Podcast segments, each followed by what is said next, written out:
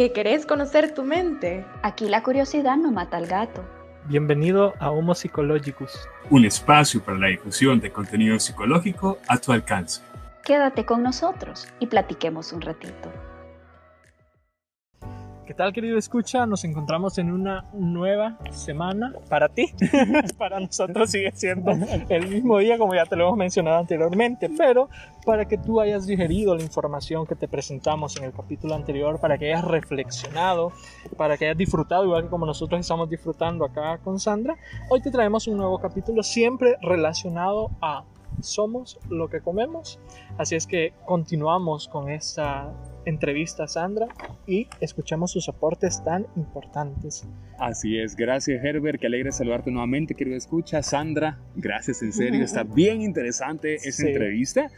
Y la verdad es que el siguiente punto en esta pequeña práctica que estamos entablando es cómo se aborda desde la nutrición ese componente entre regulación emocional e ingesta de alimentos. Es decir, a muchos nos cuesta diferenciar el hambre física, el hambre real, o sea, el hambre que responde a una necesidad fisiológica, de aquella que puede ser indicador de otras cosas, ¿sabes? Un poco más hambre emocional tal vez.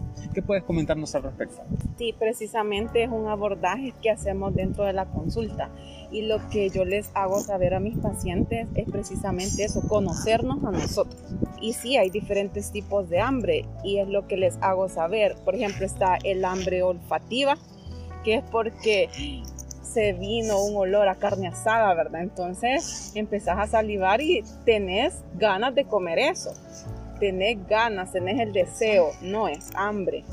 Y también está como eh, la auditiva, la, el hambre auditiva, que empezás con tus amigos eh, y nos vamos a comer unos tacos al pastor con chimol y chilito y limón. La que me dio hace ratito. Qué rico. Este, entonces empezás a imaginártelo, a plasmar esa imagen, a recordar ese sabor en tu boca y se empiezan a activar un montón de sustancias en tu cerebro donde deseas, deseas eso. También está la de la visa, cuando estás preparando o estás viendo algo en alguna red social y se te antoja y en ese momento se te activó algo y querés comer algo parecido a lo que viste. Entonces eso no, no es hambre en sí, eso es como un deseo a. Uh. Como cuando vemos esos zapatos súper bonitos y los quiero. Entonces es como parecido. Entonces tenemos que saber identificar y diferenciar en esos precisos momentos que, que se vienen esos deseos y totalmente diferenciarlos y hacer esa marcación si realmente es hambre o es un deseo porque yo vi eso. Y aparte de eso está el hambre fisiológica, que el hambre fisiológica no te va a decir, yo así la diferencia, que el hambre fisiológica no te dice, comete un pastel de chocolate o comete esos taquitos. No, el hambre fisiológica solo llega en un momento determinado y es saciar en ese momento una necesidad que tu cuerpo quiere. Lo que caiga. Ajá, lo que caiga, lo que tengas a la mano, pero no te, no te pone como o te clasifica, querés comer esto, necesitas comer esto, no, eh, llega sin, ningún, sin ninguna especificación o etiqueta. Me encanta y tiene todo el sentido porque nosotros desde la psicología nos aproximamos a esos términos. Este, por ejemplo, ahora entiendo que la gran, el gran truco para diferenciar el hambre emocional del hambre fisiológica es que el hambre precisamente emocional, que se tiene una connotación este, sensorial, por sensorial. así decirlo, eh, que has vivido o que has experimentado cierta circunstancia alrededor de esa necesidad. Y tiene, que y tiene una implicación afectiva emocional. Es decir, por ejemplo, tengo ganas de pupusas, pucha, que me acuerdo de las pupusas que hacía mi abuela, ¿te acordás qué buenas eran? Hambre emocional. Los domingos de pupusas. Los domingos de pupusas, o de pronto hay bichos, vamos ahorita a los tacos de lips. No es por hacer promoción, pero es un ejemplo. bueno. Ese, pero si no quiere promocionar. Entonces, tienen una implicación, por ejemplo, de alegría, de placer, de, de, de, de, todo ese, de este menjurje, por así decirlo, emocional y afectivo que atribuimos a la comida. Cuando el hambre fisiológica no, se presenta de inmediato. Exacto, y hablando del hambre emocional, este, y haciendo como un pequeño paréntesis, se fijan, nuestra cultura está relacionada todo a comida. Hay un bautizo, comida. Hay un funeral, comida. Hay una fiesta, comida. Hay una boda y todas las celebraciones está el intermediario, comida, ¿verdad? Salgamos a comer. Salgamos a tomarnos un café. Entonces, Entonces, si ven, estamos como en, ese entorno, ¿verdad? Y ahí está el, ese vínculo, la comida y las relaciones sociales. Entonces, no podemos tener una relación tóxica con la comida y la alimentación y, y, dejarnos prohibir y excluirnos muchas veces socialmente cuando estamos a dieta. No debería de ser así y el hambre, el hambre emocional precisamente es eso. Quizás hemos tenido un día laboral sumamente estresado y nos ha ido mal, pero lo logré, lo saqué y me gratifico con comida y muchas veces y casi siempre lo hacemos inconscientemente y pasamos por el autoservicio de nuestra preferencia a satisfacer ese lo logré. O si muchas veces estamos deprimidos, hay llámese esto luto, eh, separaciones, llámese la situación que sea, siempre va a influir en la decisión de nuestra alimentación y eso va a ser ya sea en carbohidratos simples, postres o bebidas alcohólicas que nos proporcionan cero nutrientes o cualquier otra o, cualquier otro alimento que nos provoque esa sensación de, placer. Y, y, acá me surge el famoso me lo merezco. Ajá, sí, de ganas el famoso me lo merezco. En realidad me lo merezco, lo necesito. Tal vez sí me merezco la gratificación, me merezco que se me reconozca, pero en realidad necesito reconocerme de esa forma. Sí. Haz el análisis, querido escucha. Sandra, me encanta porque, a ver, nosotros sí, culturalmente, de hecho, tenemos un patrón también muy maternal. Es decir, el primer vínculo psicodinámico que creamos con la alimentación es de la, madre. o sea, nuestro primer. Exacto, la lactancia. Y ese joven materno del que hablaban, bueno, de que hablan tantos autores psicodinámicos, marca el, el primer paso a tu conducta alimentaria posterior. Entonces, me encanta cómo es una herramienta vital diferenciar el componente emocional afectivo del hambre cuando lo asociamos tal cual tú lo mencionas voy a celebrar, vamos a comer algo rico. Este, me siento mal, quiero algo que me sube el ánimo, una coca, un chocolate, lo que quieran. Y es válido, de hecho está bien. Si tú sientes que es algo que te genera bienestar, pues excelente. El gran detalle está en evaluar cuando esa conducta constituye un riesgo para tu salud física o tu salud mental. Es decir, cuando ya estás compensando directamente algún malestar emocional o físico con tu alimentación. Así es y me pasa mucho porque hay pacientes que son que trabajan en call centers y tienen como jornadas largas y, quizás nocturnas y es como una soda tras otra soda tras otra soda para mantenerse como estables en el ambiente muchas veces estresado en el que permanecen o otra taza de café, otra taza de, de café y esta con otra cantidad más elevada de azúcar cada vez o incluso las bebidas energéticas famosas. sí, el consumo de las bebidas energéticas ahorita está por los cielos cuando tienen una cantidad excesiva de azúcar y de otros componentes donde muchas veces están sustituyendo un plato de comida. Están, mejor me tomo la bebida energética y omito desayuno, omito cena, omito almuerzo. Entonces están haciendo como esos hábitos inadecuados, ¿verdad? Que van a tener repercusión en un futuro, claro está. Wow, Sandra, me encanta, qué buen momento para la reflexión, que digo, escucha. La verdad es que perdemos de vista que comer es un acto cotidiano. Todos los días de nuestra vida seguramente vamos a enfrentarnos a la necesidad de decidir entre comer y no. Y es importante hacerlo por los motivos adecuados. Cualquiera podría decir, ay, pero ¿debo pensar tanto lo que como? Bueno, al parecer sí es importante para conservar tu salud. Lo cual creo que nos lleva a la siguiente, no a pregunta pues, pero sí como a la siguiente duda. Por ejemplo, tú mencionas algo interesante. Hay bebidas que sí cumplen su requerimiento, cumplen su papel energético, pero luego disminuye, por ejemplo, y, la necesidad de consumirlo regresa. Hay otros, por el contrario, que tienen una capacidad de saciar tu cuerpo más inmediata. Y pues la pregunta es, ¿hay alimentos, Sandra, que son capaces de modificar la conducta alimentaria de una persona? Sí, hay ciertos alimentos que que igual en el abordaje nutricional dentro de la consulta se incluyen, por ejemplo, alimentos que dan como mucha más saciedad.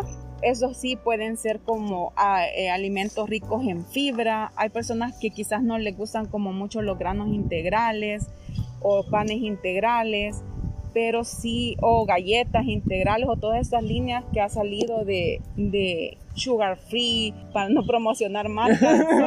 Gracias porque se me venían muchas.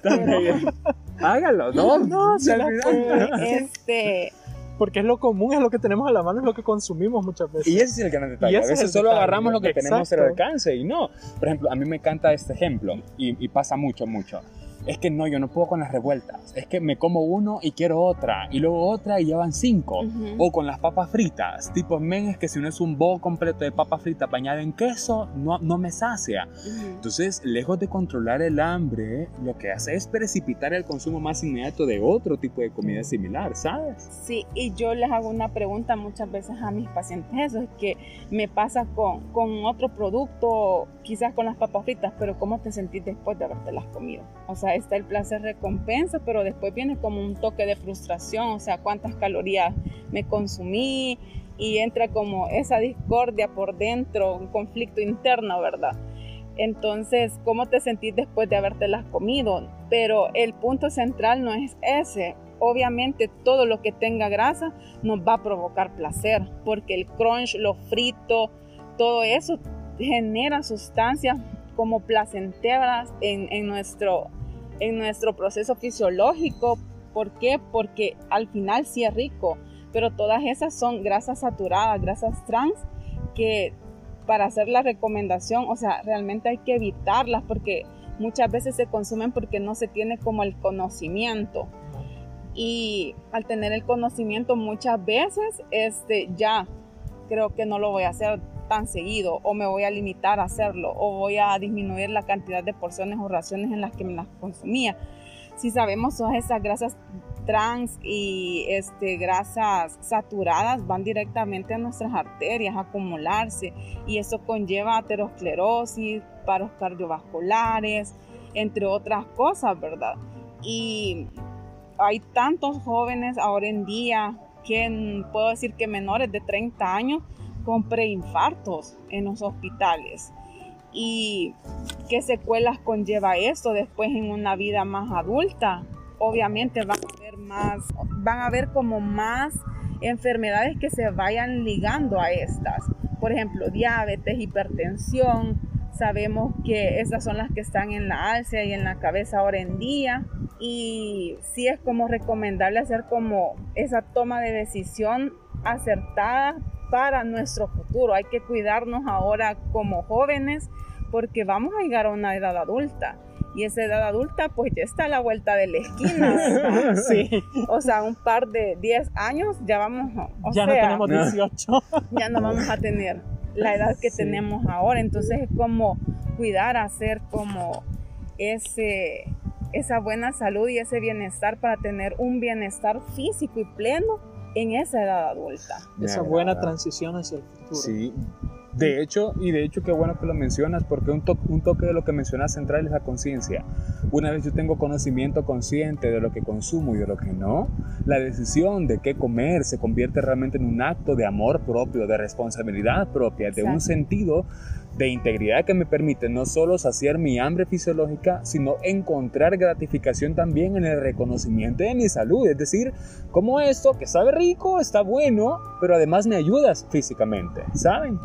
Muy interesante lo que ya Sandra nos estaba comentando y es que hilando también un poco con lo que ya ella decía de que de repente no es que toda la semana vamos a pasar comiendo papas fritas o de repente no es que toda la semana vamos a pasar comiendo pollo frito como lo acostumbramos O pollo cocido y lechuga sin sabor. como lo acostumbramos, sino eh, ella lo mencionaba en el capítulo anterior de que debemos de ingerir esos siete tipos de alimentos que ella mencionaba, pero de repente alguien puede decir, pero entonces cómo voy a poder diferenciar entre aquello que es sano y es insano si tengo que comer los siete tipos, de repente cómo puedo tener una visión de este esquema eh, alimentario que debo de llevar y saber que es un esquema sano y que no es un esquema insano. Su efecto. Es eh, precisamente lo que les mencionaba en el capítulo pasado, que exacto, o sea, tenemos que tener una alimentación totalmente equilibrada, variada, y eso es lo que, que va a conllevar eso. Uno, tener el, el objetivo claro de qué es lo que quiero alcanzar, qué es lo que quiero lograr. Y también tener como el conocimiento, ¿verdad? ¿Qué alimentos y qué tipo de alimentos me proporcionan qué tipo de nutrientes? Y de eso definir cuáles son los que me gustan y delimitar esas preferencias que yo tengo, incluyendo comida rápida, porque en todo autoservicio, en todo lugar de comida rápida siempre ofrecen una opción, opción saludable. Entonces, si me voy a comer como la hamburguesa, pedir quizás de acompañamiento la ensalada pequeña, o sea, O viceversa, quiero las papas fritas, me las compro, pero voy a tomar agua y no voy a pedir las soda. O sea, hacer pequeños Ah. cambios significativos que van a, van a sumar. Y sí hay diferentes estilos de vida. Ahora hay este, personas que son vegetarianas, personas que son ovo-lácteo vegetarianas, vegetarianos flexibles, personas que están con esa famosa dieta keto o Veganos. o diferente tipo de, de- de modalidades que se nos presentan y todas estas son válidas. O sea, hay mu- yo tengo pacientes vegetarianos que comen sumamente bien y hacen sus intercambios de macro y micronutrientes excelentes, a pesar que no, no llevan eh, proteínas, pero lo, lo- lo incluyen de una forma totalmente diferente, donde al final los gramos de, de proteína los, los cubren a través de otras preparaciones. Entonces no hay una deficiencia, no existe una deficiencia.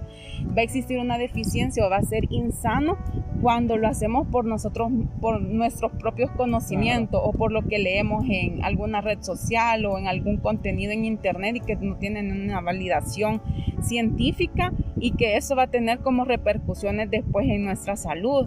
Entonces siempre es como estar totalmente informados y ir donde un, un profesional de la salud, llámese nutricionista, nutriólogo, y que esa persona nos asesore acerca de ese cambio que queremos realizar. Y todas las dietas se pueden acoplar a nuestro estilo de vida. Eso va a depender también del enfoque que nosotros llevemos o el objetivo que tengamos planteado. Si un paciente me dice a mí, este, licenciada, quíteme los carbohidratos y yo sé que está haciendo ejercicio tres horas al día, yo no puedo quitarle los carbohidratos. ¿Por qué? Porque esa persona necesita energía para todo el día y no solo en el proceso de ejercicio, sino que también durante el trabajo, si está estudiando, si está haciendo otra actividad, necesita esa carga calórica a través de los carbohidratos para que esa persona se mantenga totalmente activa. Entonces muchas veces pueden llegar los pacientes queriendo un tipo de restricción específica porque piensan que así van a tener los objetivos mucho más rápidos cuando no es así. Pero cuando ya se les dé el conocimiento y el abordaje como se les explica, ¿verdad? Porque muchas veces como el desconocimiento a las cosas es que lo vamos a hacer de esta manera, pero ya cuando tienen el conocimiento todo tiene como un poco más de lógica y ellos también son como un poco más flexibles y llegamos a lo que tanto lo que ellos quieren lograr pa- y junto con el nutricionista para no perjudicar su salud eh, al final, ¿verdad? Wow, eso sí está fuerte, Sí. porque es cierto. De hecho, ahora tenemos, más ahora con el auge de las redes sociales y el poder de Instagram, por ejemplo, cualquiera se siente nutricionista en una red social. Así como nos pasa en el rubro de salud mental, cualquier coach piensa que ya puede tratar la depresión en dos semanas y, y te sanó el trauma. La nutrición también cumple ese papel. No puedes alcanzar el objetivo de perder 100 libras de la noche a la mañana y respetando tu cuerpo. Es decir, siempre puedes tener salud en cualquier talla, siempre y cuando tú orientes tu proceso con un profesional capacitado en el área de la nutrición este, o un médico especialista en, en la nutrición también. Entonces, eso es importante. Para ir finalizando, Sandra, esta última pregunta considero que es muy central. ¿Qué recomendaciones podrías hacer a todas las personas que desean alcanzar objetivos nutricionales en favor de su bienestar? Este, lo primero es de lo, lo primero que estábamos hablando, ¿verdad? El capítulo anterior, donde cuando es momento de iniciar, ahora, hoy es el momento. O sea, no hay que esperar a mañana, no hay que esperar que se case mi prima para que el vestido me quede, o me voy El a azúcar no baje. que el azúcar me baje. O sea, no, el, el momento es ahora. El estilo de vida saludable no tiene como un precedente para iniciar cuando, o sea, podemos iniciar ahora y ahora es el mejor momento. Si estás escuchando esto es porque ahora es el momento, es precisamente hoy, ahora es cuando iniciar. Entonces es como mi recomendación principal, este, hacer cambios pequeños pero muy significativos para nuestra vida, empezarnos a conocer a nosotros mismos y eso también implica saber conocernos en eso, distinguir. ¿Será que tengo hambre? ¿Será que no tengo hambre? ¿Será que acabo de comer y quiero volver a comer? E ir identificando por qué y en qué momentos me sucede eso. Muchas veces nos sucede exactamente después de salir del trabajo. o nos sucede después de salir del gimnasio.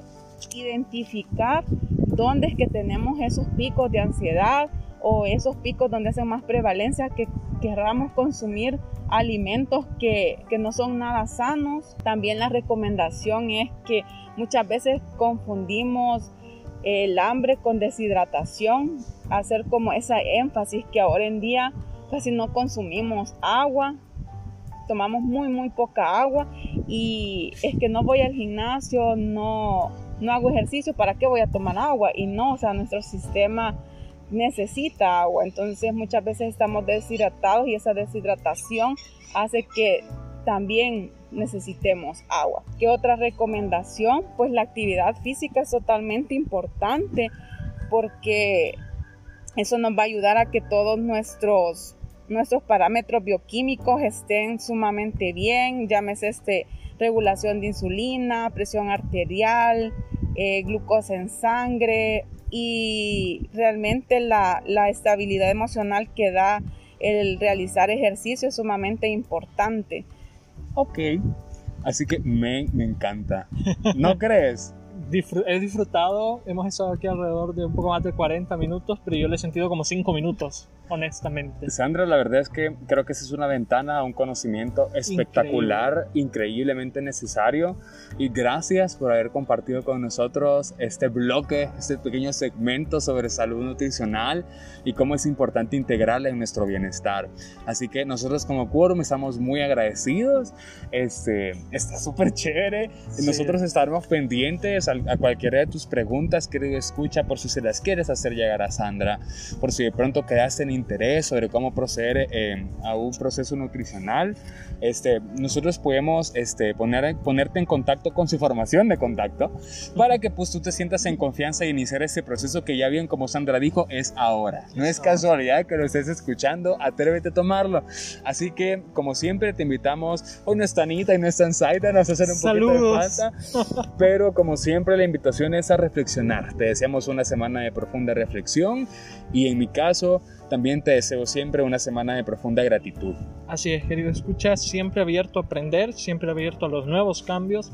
Eliminemos todos los prejuicios, esperamos que de momento toda la información que te presentamos para nosotros fue muy gratificante, fue muy enriquecedora, igualmente sea para ti. Tómate tu tiempo para reflexionar entre semana y nada, nos vemos la próxima semana ya con Anita, Zaida, Billy, juntos todos. juntos todos en la casa Quorum. Así es, así es que feliz semana y muchas gracias, Sandra. Muchas gracias a ustedes. Gracias por escucharnos este día, querido escucha. Si te quedó alguna duda al respecto del tema de hoy o quieres comentarnos o sugerir algo, puedes escribirnos al correo homopsychologicus2020.gmail.com o buscarnos y seguirnos en Instagram como homopsychologicus2020. Hasta la próxima.